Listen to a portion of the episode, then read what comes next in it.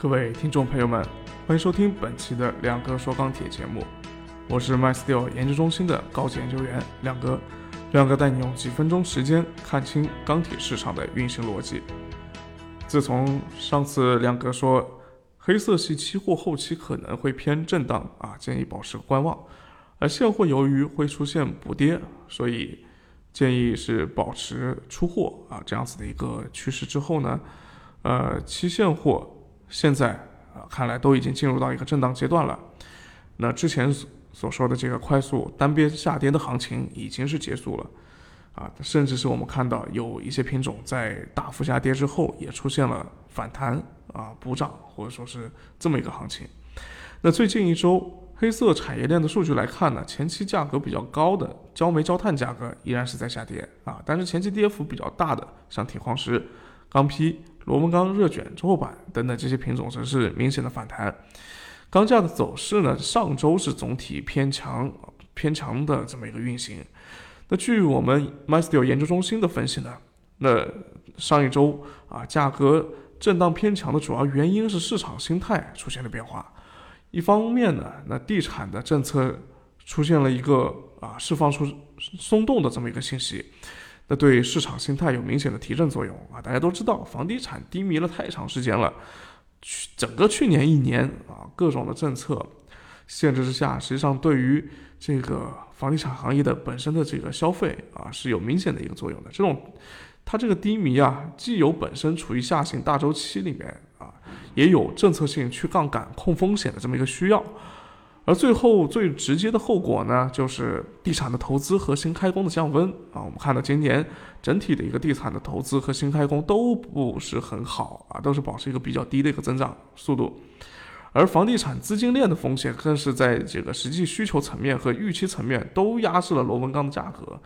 啊。那这个我们看到今年纷纷的爆出，你不仅仅是这个施工类的单位回款比较难，而且也爆出了一些大的这个房地产。开发开发企业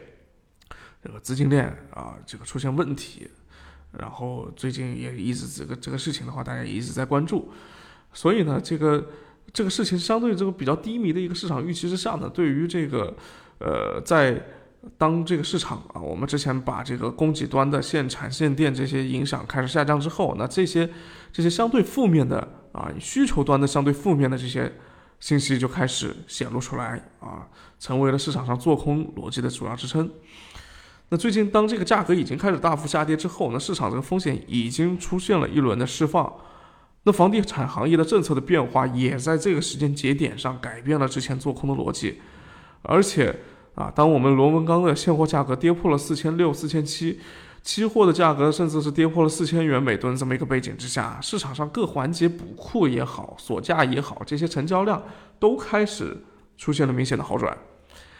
据 MySteel 调调研数据显示呢，本周啊上周的螺纹钢表观消费量是回升到了三百一十八万吨这么一个水平，和前几周三百万吨左右的这么一个表观消费相比，确实是有明显的一个提提升。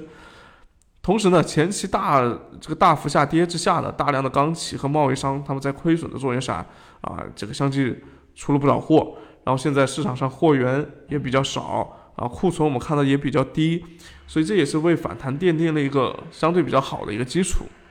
那还有一个原因呢，就是市场在炒作钢企复产的预期啊，那我们看到在这样子一个预期之下呢，铁矿石的价格是是率先出现反弹。焦煤、焦炭虽然追周均值是下降的啊，但是也出现了稳价，甚至市场上还有提提涨的这样一个情绪。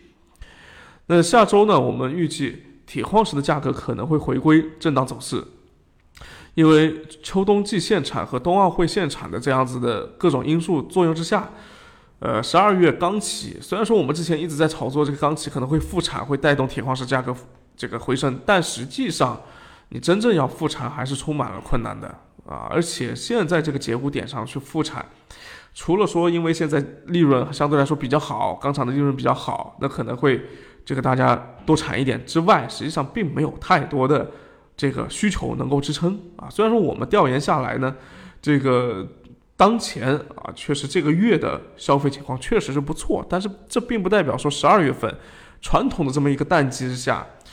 呃，需求还能继续好转啊。理论上来说，十二月份的需求只会更更加的下降，更加的弱才对。同时呢，在供给方面，澳洲和巴西的泊位检修结束了，天气出现好转啊。上周我们看到发运量环比也是增加了四百二十二万吨。那所以，其实铁矿石你整体供过于求的这个格局啊，并没有出现根本的变化，这是最重要的。那由于钢厂实际复产依然是充满阻力的，而且这个焦煤这个煤炭的价格呢，也是被政策所压制的。我们看到动力煤最近价格实际上还是偏弱的，啊，一直被被被被这个政策给这个压压制着，所以呢，焦煤焦炭的价格上涨也就缺乏了一个上涨的动力啊，你。动力煤的价格被打压之后的话，一定会影响到焦煤的价格。那所以你这个时候的话，这个焦化企业你想去提涨焦炭的价格，其实也是缺乏这个实际依据的。而且呢，钢企的实际的这个利润啊，虽然说现在的利润，当下的利润确实出现了比较好的好转啊，前期的高价格的这个原料库存也是基本的消化了。那所以现在的利润的话，已经不像之前那么薄了。那成本端这个。上涨发力的情况之下呢，那钢厂现在已经有利润了，那你利润要再继续的扩张，除非说靠柴的价格上涨，或者说推动柴的价格上涨。那目前来看的话，在现在这个节骨点上，钢厂的利润已经达到一个相对比较好的一个水平，那你要继续再扩利润，说实话，在盘面也可能不是那么的去好做，所以短期市场其实也没有形成一致性的预期。预计呢，钢材的价格可能最近就保持一个宽幅震荡的趋势，所以我现在说下来的话，大家也会发现，哎，好像这逻辑有点乱啊，确实是有点乱，因为现在确实没有一个特别主心骨的逻辑在支撑当下的这个价格，只能说上一周的这个价格的反弹，它个人更个人更偏向于认为是一个超跌之后的一个反弹，特别是期货盘面超跌之后的反弹，因为你现货市场的话，确实是现在。跌也跌不了那么多了，现货的这个库存确实不是那么高，所以现货的库存、现货的价格，钢材现货的价格它跌不下来，那期货的价格必然会出现一个超跌反弹这么一个趋势。但是你要说，因为这样的一个趋势，这个价格后面能涨多少上去？我我觉得最多是期限之间的价差，依靠期货它自身的上涨来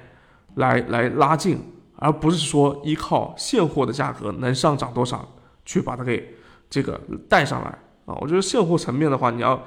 之前跌不是那么好跌下来，后面要涨也依然不是那么好涨下来。特别是现在依然是处在一个季节性的淡季的这么一个趋势当中，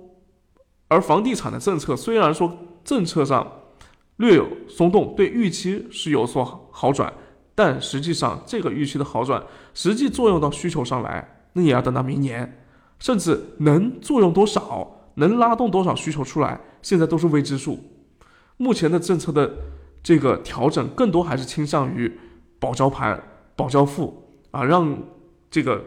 房地产开发企业的资金链不要断，断了以后形成系统性的风险，这更麻烦。所以现在更多的是保证你不要出现大范围的系统性的风险，而不是说。让你的这个这个开工，或者说让你的施工能提振上来多少，这是有很大的区别的。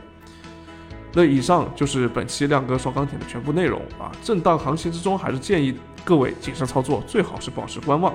如果说喜欢我们的节目，请点赞并转发，转发并点赞，谢谢各位。